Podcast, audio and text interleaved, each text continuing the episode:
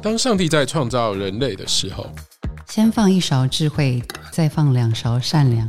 啊，翻倒了一大碗厌世。欢迎来到出场设定。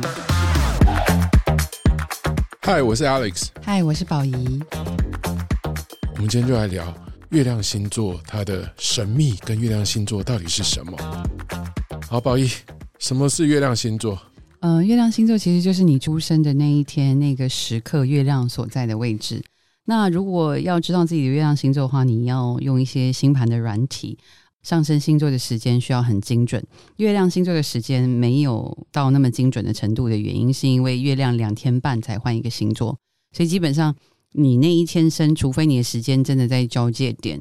这就是为什么像我们占星师要看那个艺人的星盘的时候，虽然他的上升点我没有办法知道，但我还是可以猜出他的月亮星座是不太会有问题的。接下来想问宝仪的一个问题就是太阳的光芒这样子整天什么时候会瞥见看到我的月亮会露出？我是你的好朋友的时候啊，哦，所以没有不是好朋友的话，其实看不到月亮星座是你内在情感的部分，所以他一定是你亲近的人，所以一定是你的好友。还有你的情人才会看，还有你的家人才会感受到。对，家人是最明显的，家人是最明显的，然后再来是你的亲密伴侣，再来是你的好朋友，而且泛泛之交不一定哦，因为月亮星座它是比较隐藏的。你知道，太阳是你人前表面的这个人格，是大白天都看得到的，嗯，可是月亮是晚上才看得到。谁跟你晚上相处啊？一定是你身边亲近的人嘛。你要聚餐也是下班之后啊，嗯，月亮星座是你身边亲近的人，你对待亲近人的方式，你对亲近人的期待跟要求，很重要的一个点就是。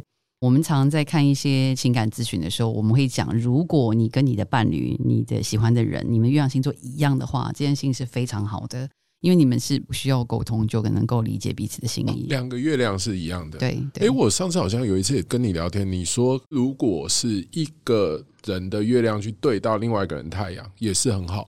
嗯，要看，就是通常男生的太阳星座是女生的月亮，这是很好的。反过来也 OK，但是。男生是女生的月亮是很好的，我就想顺便跟大家讲一下，因为月亮星座跟情感有关呢。我们之前的节目可能有稍微提到一下对宫星座，但讲的不太多。那其实对宫星座的话，就是一百八十度，所以呃，母羊座的对面就是天秤座，这两个叫对宫。金牛对应天蝎，双子对应射手，巨蟹对应摩羯。狮子对应水瓶，处女对应双鱼。大家如果能记得就记得，不能记得就算了，就找我就可以了。大家可以重复听一遍啦。